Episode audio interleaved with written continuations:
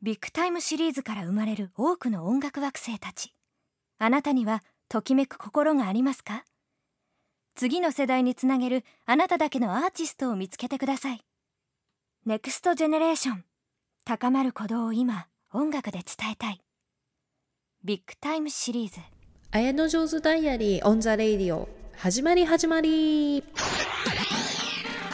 Big time tune. Big time tune. Big time tune. Big time tune.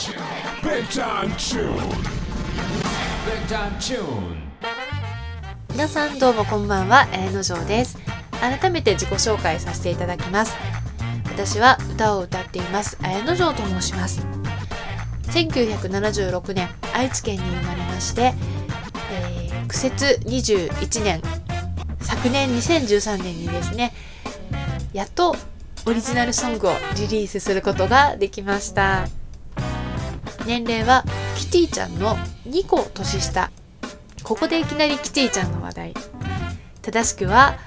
キティホワイトさんというフルネームがあるそうなんですけれどもキティちゃんについて一つお話を聞いていただきたいと思います。3月の30日まで愛知県の豊橋市にあります豊橋市美術博物館にて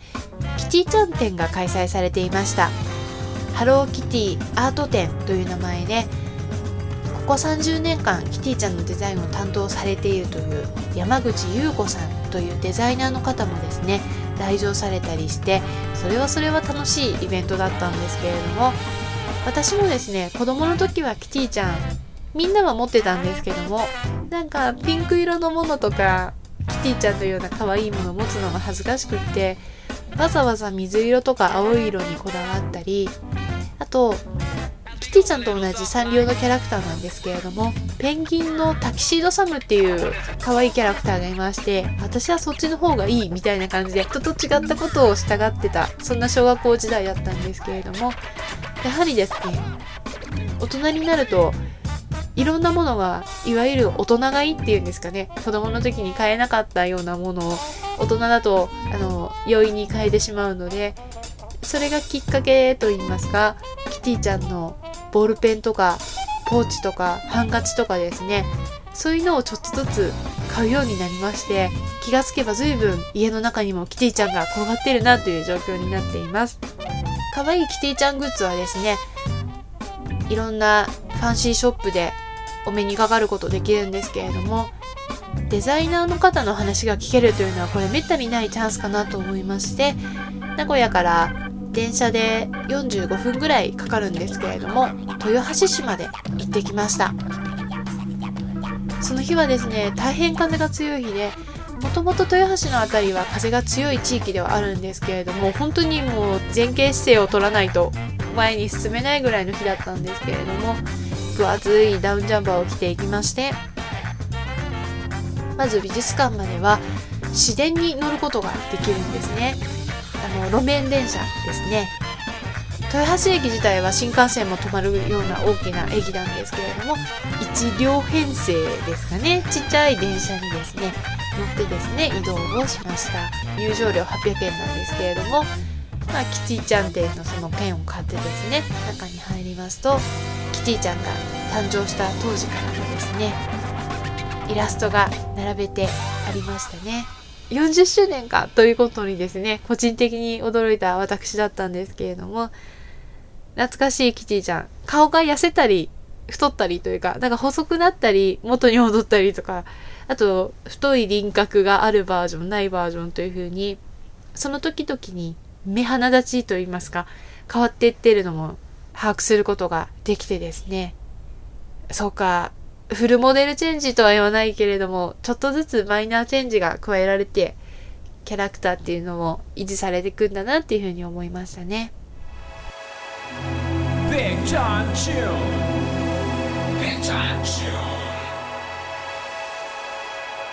キティちゃんブームの火付け役といえばこの人だったかもしれませんね香原朋美さんで Save Your Dream でした。山口優子さんが聞かせてくださったお話の中で印象的だったことをいくつかかいつまんでお話ししたいと思うんですけれどもまずですねキティちゃんがイチゴと合体してるのが多く見られたんですね。最新作ということだと思うんですけれども、いちごのような赤いワンピースを着たキティちゃんがいたり、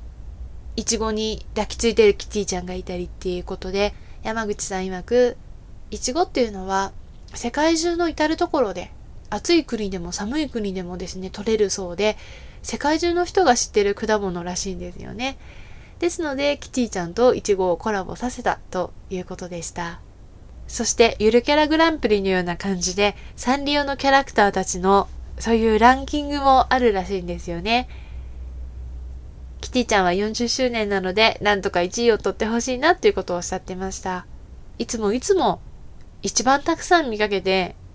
一番みんなの家に転がってるのがキティちゃんのグッズじゃないかなと思うんですけれども、皆さんのうちにも一つぐらいはありませんでしょうか？キティちゃんはイギリス生まれということでですね、ここでイギリスにちなんだ曲を一曲おかけしたいと思います。これも一つのイギリスの雰囲気じゃないかなと思います。女の子がカラフルな傘を持って、曇りの、あるいは雨上がりの浜辺に佇んでいるというジャケット写真が大変印象的な一曲になります。ガブリエル・アプリンで、スルージ・エイジズ。雑貨屋さんでこの曲がかかっててですね、すかさずアプリに聞かせたんですね。えっ、ー、と、スマートフォンの中で動くソフトみたいなののことアプリというわけなんですけれども、曲を5秒ぐらい聴かせるとインターネットを使ってその曲のタイトルを表示してくれるっていうアプリがあるんですね。シャザムという定番アプリなんですけれどもそのアプリを使ってこの曲のタイトルを検出しました。家に帰って早速ダウンロードして何度も聴いてやっぱりいい曲だからラジオでもおかけしようと思った次第なんですけれども映画黒執事でも使われた曲だったようですね。作詞作曲してるのがなんと彩香さんだったということでますます驚いた私なんですけれども日本のアーティストが例えばそのキティちゃんを描いた山口さんだけでなくこういう名曲をかける彩香さんのようなアーティストもですねどんどん世界で有名になっていくといいなというふうに思っています。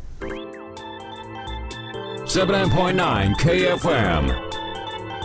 Big Time Tune.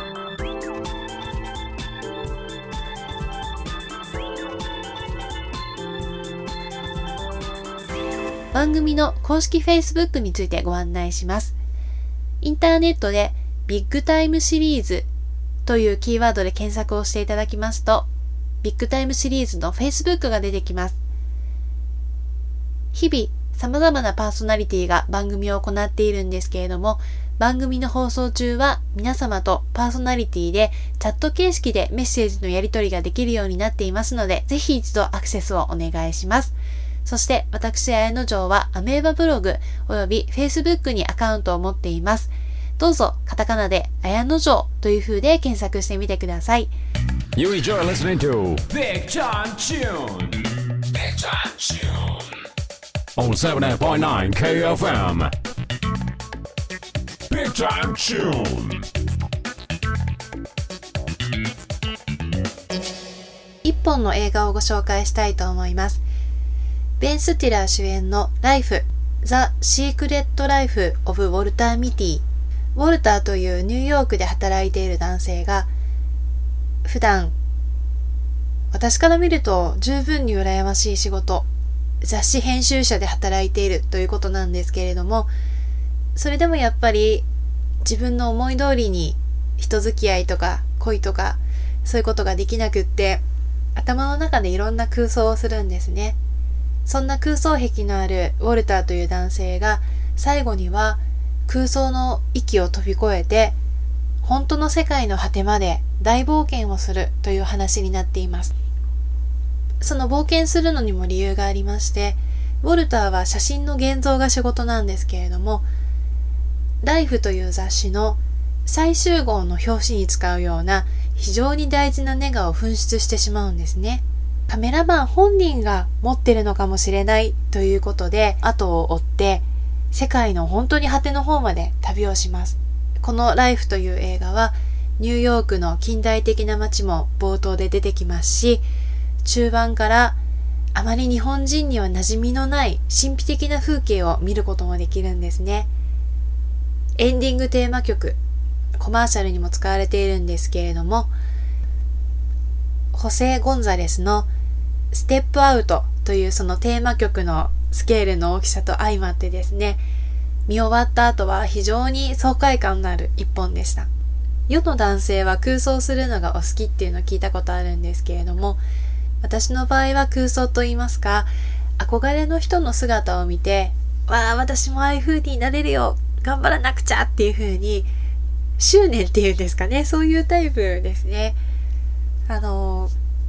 高校生の時に運よくマイケル・ジャクソンのコンサートを見たことがあるんですけれども、本当に今でも鮮明に焼き付いてですね、もうアーティストの最高峰一つの姿じゃないかなと思ったりしています。スポーツ選手の皆さんも、あの、アファメーションっていうんでしたかね。えっ、ー、と、うまく演技なり、競技なりできている姿をイメージして、イメージトレーニングで本当にできるようになるというのを聞いたことありますし、スポーツ観戦してる時も、スポーツしてる時と同じようなホルモンが出たりするっていうのも聞いたことがあるんですね。それはちょっと空想とは違うのかもしれないんですけれども、まあやっぱり、せっかく春で新生活が始まったところで、思ってたのと違う現実もあるかもしれないし、新しい環境に行って一から全てを頑張らなきゃいけなかったりするかもしれないんですけれどもまずは空想というか自分のやってみたいことノートに書き出してみてはいかがでしょうか。そろそろ終わりの時間がやってきました。綾の上手ダイアリー4月の第2週お楽しみいただけましたでしょうか。次回第3週目は素敵なゲストをお招きして皆様にお届けしたいと思っています。それではまた来週夜の7時半に葛飾 FM またはインターネットのサイマル放送でお会いしましょう。綾野城でした。